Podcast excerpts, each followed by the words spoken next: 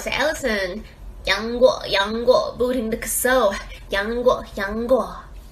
您现在收听的是华冈广播电台 FM 八八点五，杨过就让他继续过，生活还是得继续过哦。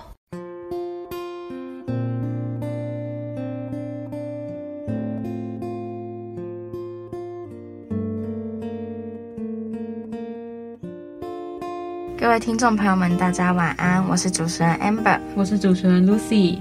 您现在收听的是一起谈心节目，会为大家介绍来自世界各地各种议题。我们会从介绍议题，跟听众们分享这次介绍的议题所带来的事件以及影响。最后在节目的结尾，与大家分享我们的看法。另外，我们的节目可以在 First Story、Spotify、Apple Podcasts、Google Podcasts、Pocket Cast、SoundOn Player，还有 KKBox 等平台上收听。搜寻华冈电台就可以听到我们节目喽。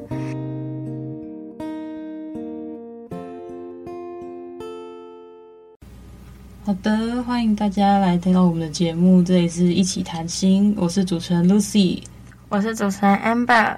那我们今天呢，想要跟大家分享的议题是关于地震。前阵子不是土耳其地震吗？就是我们今天的节目会介绍三个国际知名的地震灾害事件。那我们首先来聊聊最近的土耳其地震吧。二零二三年，在土耳其和叙利亚的边境，二月六号四点十七分的时候，发生了强烈的地震。地震震央位于土耳其加济安泰普省，规模为七点八，震源深度为十七点九公里。最大震度为十度。地震发生后的凌晨四时十七分至四时三十六分，共发生了三次地震，规模介于五点六到六点七之间。加济安泰普省附近的塞浦路斯、叙利亚、黎巴嫩、以色列、约旦均有震感。此次地震包括土耳其和叙利亚在内，共造成四万五千四百八十八人死亡，十二万两千五百六十八人受伤，是至少一个世纪以来该区域经历的最强地震之一。成为土耳其一百多年来死亡人数最多的地震，但是由于当地治安情况开始恶化，多国救援队暂停工作。这次地震的震源位于安纳托利亚板块、阿拉伯板块和非洲板块这三块板块的交汇处附近，因此地震活动频繁。即使如此，自一九七零年以来，该地震震央距两百五十公里范围内的区域，仅发生过三次规模在六以上的地震，而这些地震均发生在东安纳托利亚断层附近。与这次地震的震央地区相比，土耳其南部的其他区域和叙利亚北部曾发生过更严重的破坏性地震。例如，尽管历史久远的地震准确位置和规模无法准确知晓，但坐落于叙利亚北部的阿勒颇曾因大型地震摧毁过无数次。最显著的例子是一一三八年发生的七点一地震和一八二二年发生的七点零地震，其中后者造成的死亡人数达两万至六万人。现在来跟大家讨论伤亡问题。近震央地区的土耳其马拉蒂亚省省长沙辛表示，马拉蒂亚省至少有一百三十栋建筑倒塌，奥斯曼尼耶省至少有三十四栋建筑物倒塌。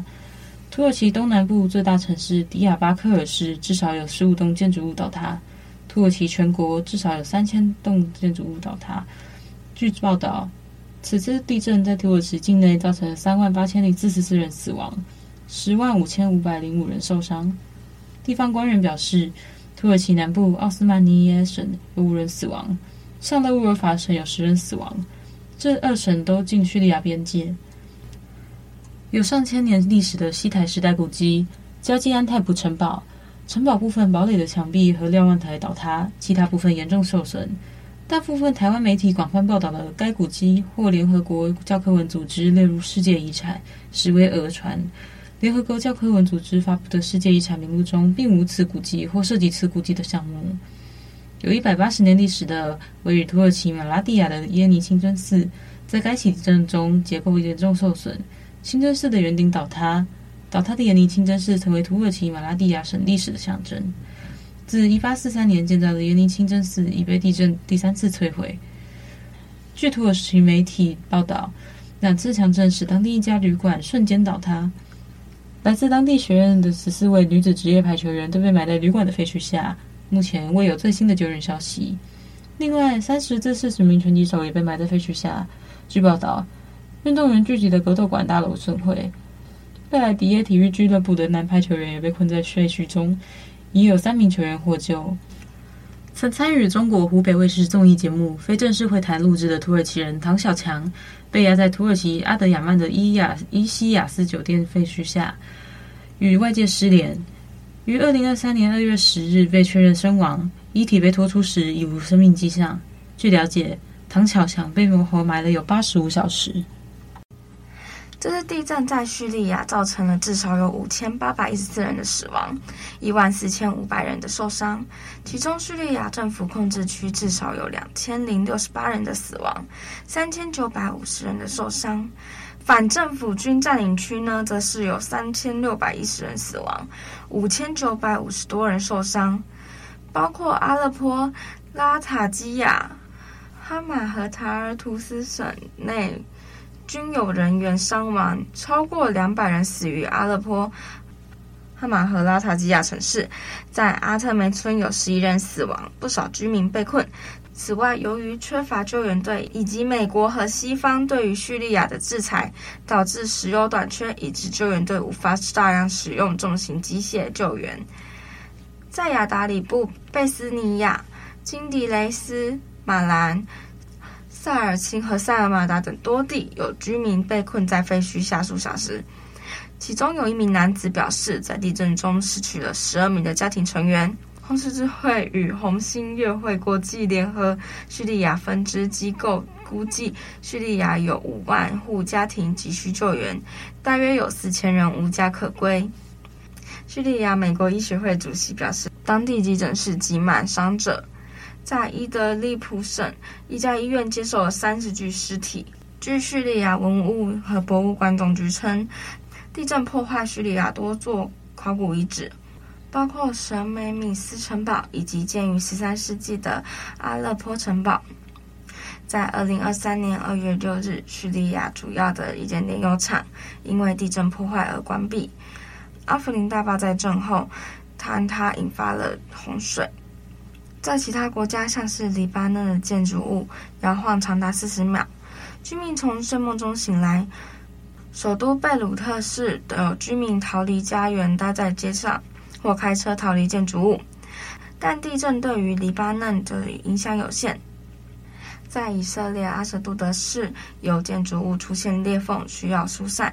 位于塞浦路斯首都尼古西亚市，有窗户破裂，一栋房子墙壁倒塌，损坏了附近两辆汽车。欧洲地中海地震中心表示，亚美尼亚、埃及、乔治亚、希腊、伊拉克、约旦、巴勒斯坦和俄罗斯都有晃动。在伊拉克，风扇、框架和其他悬挂物体严重摇晃，不少居民待在户外，等待宣布可以回家。但几小时内发生多次余震，需要疏散，没有死伤报告。此次地震影响许多国家。现在来跟听众分享各国之间的反应。土耳其总统雷杰普·塔伊普·埃尔多安在推特上表示，搜索和救援小组立即派往受影响地区。内政部长苏莱曼·索伊卢敦促居民不要进入受损的建筑物。政府发布四级警戒，以呼吁国际援助。据灾害与应急管理署称，已向十省受灾省份派遣两万五千名搜救人员，救援人员一度超过五万人。土耳其武装部队已建立空中援助走廊，已调动搜救队，包括空中巴士 A 四百 M 和 C 一百三耐力式飞机等等军用飞机，将搜救队和车辆运送到该地区，也将食物、毯子和心理小组送去。土耳其向北约及其盟国发出正式请求，寻求援助。二零二三年二月六号，土耳其总统埃尔多安宣布全国哀悼七天。青年和体育部长穆罕默德·卡萨波格鲁宣布，所有全国锦标赛将立即暂停。国民教育部长马赫穆特·奥泽下令全国所有学校关闭一周。地震发生后，土耳其主要股票指数的市值蒸发数百亿美元。二月八日，伊斯坦堡交易所决定股票、期货和期权合约全部暂停交易。二月十五日恢复交易。这是该交易所二十四年来首次发生这种情况。由于土耳其政府的地震救灾行动遭到了网上的强烈批评，在二月九日，土耳其各大行动电信服务商一度将推特封锁了至少十二个小时。有专家认为，这次地震造成重大伤亡的原因，其中有一项就是不规范的建筑。在二月十二日，土耳其检察院签发了一百三十四份逮捕令。截至二月十六日，已起诉两百四十五人，其中有五十四人已被逮捕，七个人被通缉。叙利亚民防部门称，现实情况是灾难，并督促居民离开建筑物，留在空旷的地方。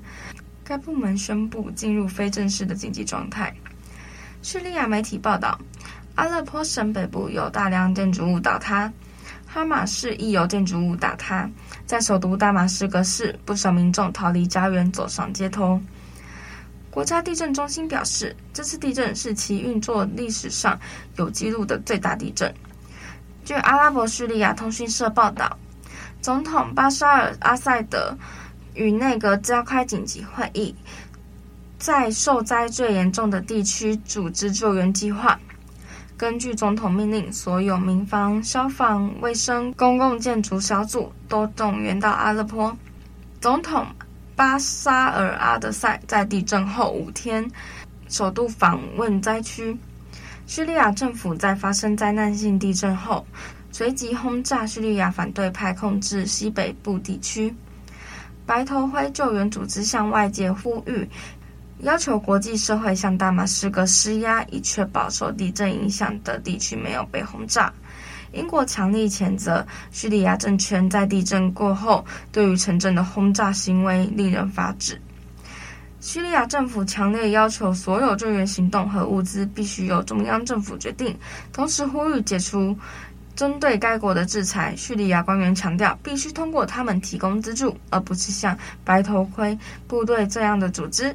总统巴沙尔·阿德赛的女儿也在反对派控制的地区被空袭，发文表示，该地区是由恐怖分子统治，呼吁国际社会不要捐款给受地震影响的反派地区，同时提供中央政府控制的募款连接。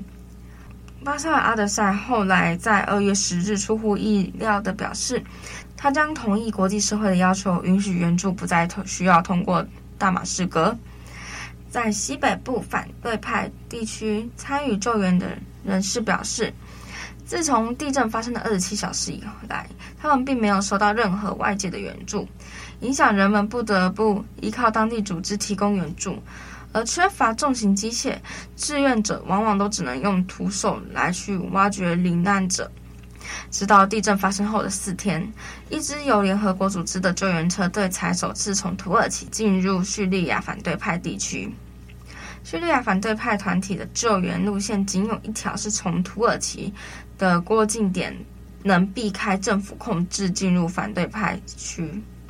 由于二零一一年起开始不间断的内战引发的争议，俄罗斯在联合国安理会的否决权关闭了土耳其跟叙利亚两国几个重要的过境点，以至于地震发生过后，很多国家没有办法对叙利亚展开直接的人道主义救援。叙利亚政府红新月会主席提倡取消对该国的制裁，以便人道救援物资进入到灾区。西方国家放宽制裁力度，但是拒绝了对于叙利亚的制裁。欧盟表示，叙利亚是在地震后三天才正式请求援助，宣布将与联合国人道主义事务协调办公室合作，向叙利亚反对派和政府控制地区提供援助。欧盟也表示了。制裁的设计已考虑到人道主义的援助，不涉及向叙利亚出口食品、药品和或医疗设备。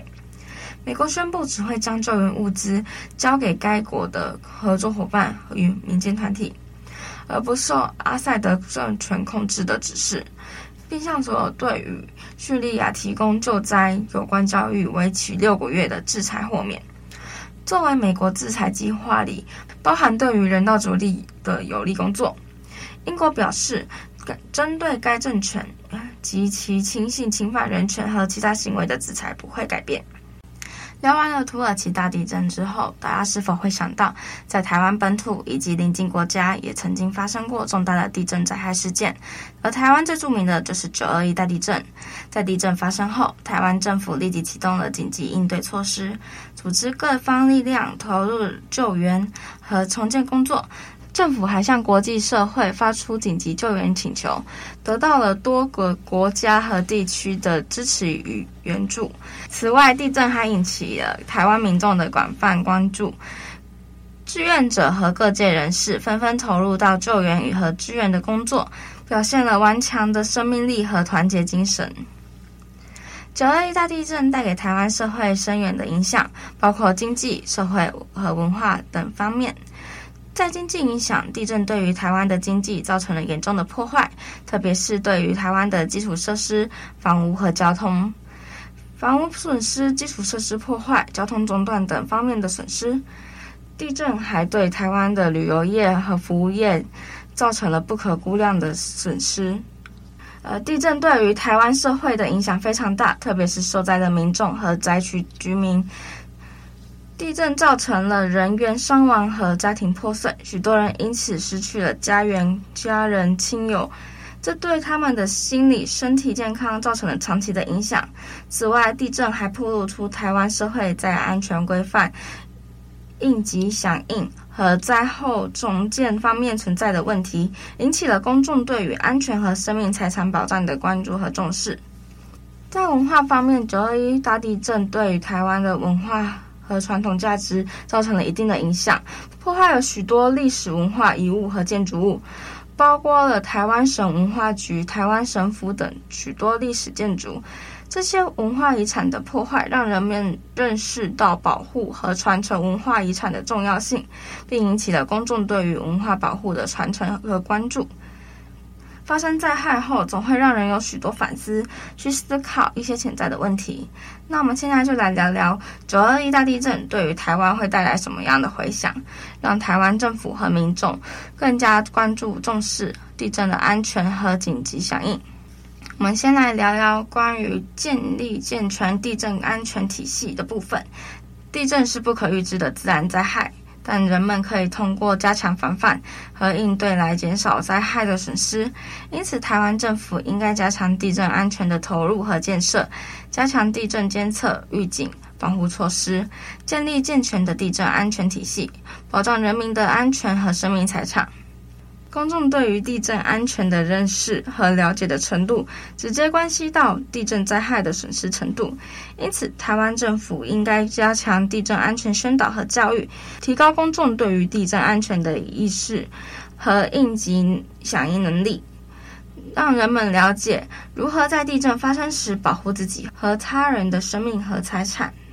在地震灾害发生后，应急响应和重灾建后是非常重要的环节，因此台湾政府应该加强应急能力和灾后重建工作，确保救援和重建工作的快速、有序和有效进行。政府还应该加强对于灾后心理疏导和帮助，让灾民可以恢复正常的工作和生活。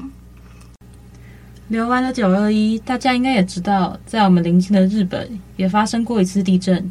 大家还记得二零一一年三月十一日，日本东北地区发生的规模为九点零的大地震，被称为三一一大地震。这场地震引发了海啸和福岛核灾，造成了严重的人员伤亡和财产损失。三一一地震是近年来全球灾难中影响最大的之一，对日本和全球经济和社会都造成了深远影响。在地震和海啸发生后，日本政府立即启动了救援和灾后复原工作。救援队伍从全国各地派遣到灾区，进行搜索和救援工作。日本政府还建立了多个临时避难所，为灾民提供了食物、水和庇护。然而，由于地震和海啸对灾区造成了巨大破坏，灾后复原工作需要长期进行。在福岛核灾之后，当地政府将核灾区域进行了撤离。并实行了禁止进入区域的措施。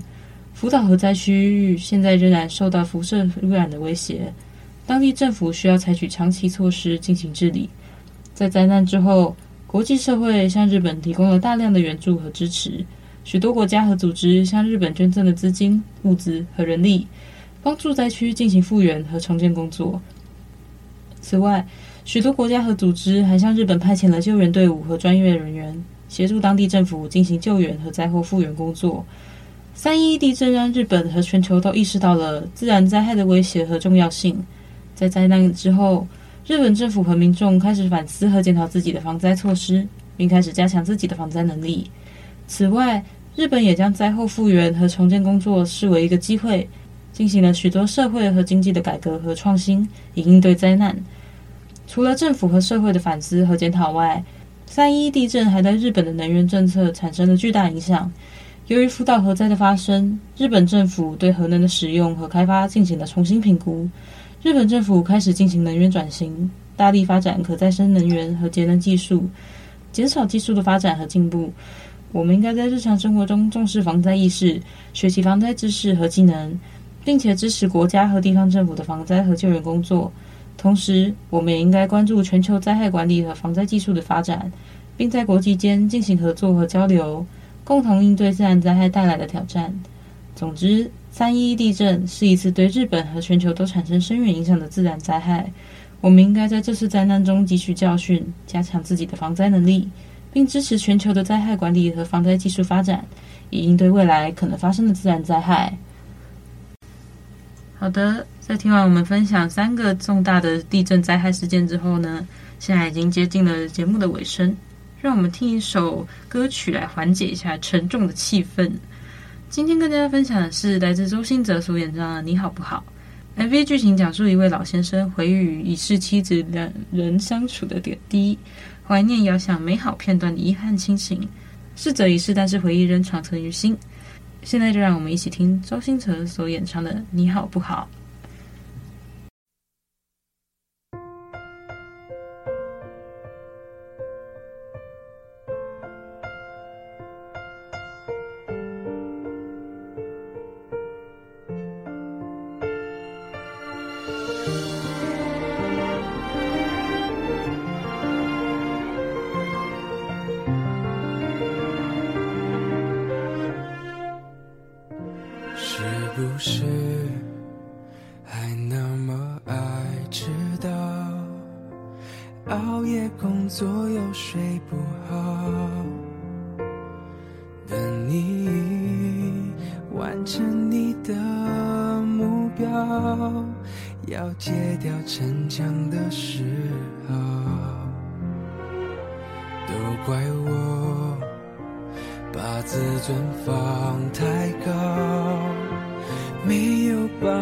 照顾好骄傲是脆弱的外表最怕我的心你不要能不能继续对我哭对我笑对我好继续让我为你想为你疯陪你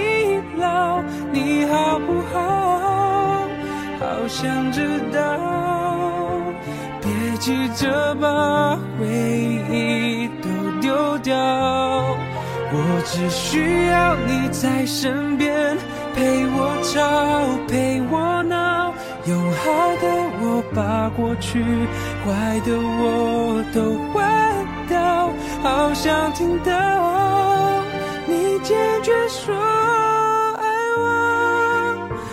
机回不去那一秒。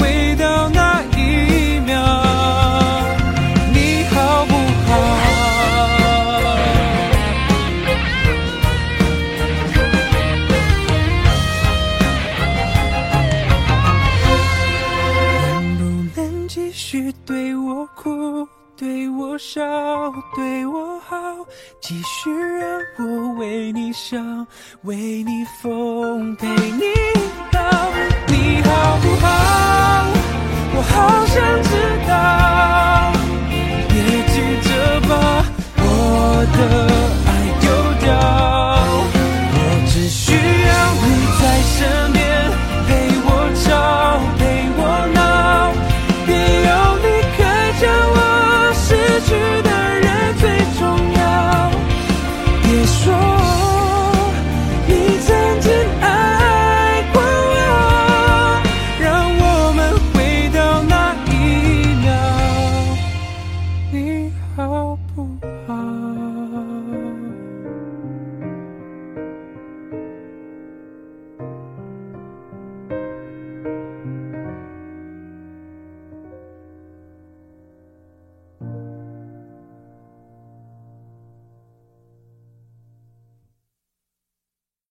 听完歌曲，欢迎回到一起谈心。我是主持人 Amber，我是主持人 Lucy。现在就让我们进入到节目的最后一个单元吧。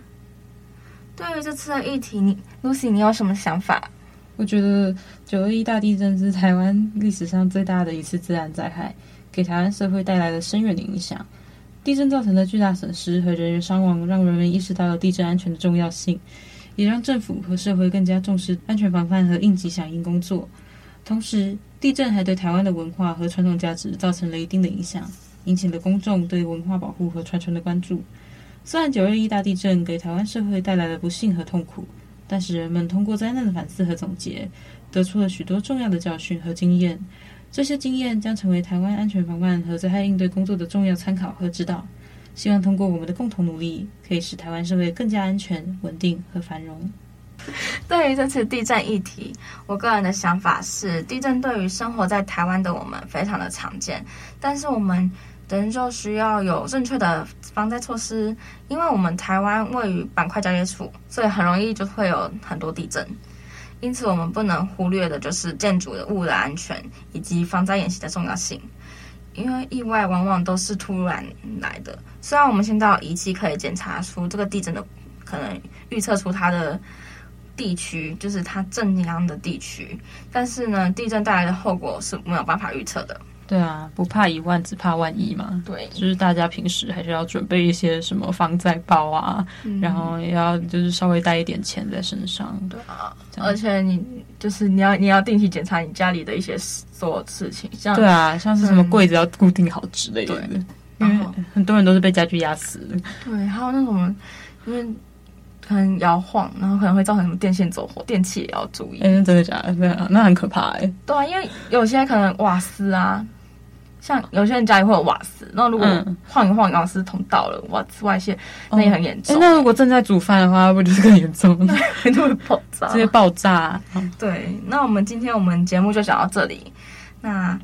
感谢大家的收听，这里是华冈广播电台 FM 八八点五节目一起谈心，我是主持人 Amber，我是主持人 Lucy，我们下礼拜见，各位听众朋友们，大家晚安，拜拜，拜拜。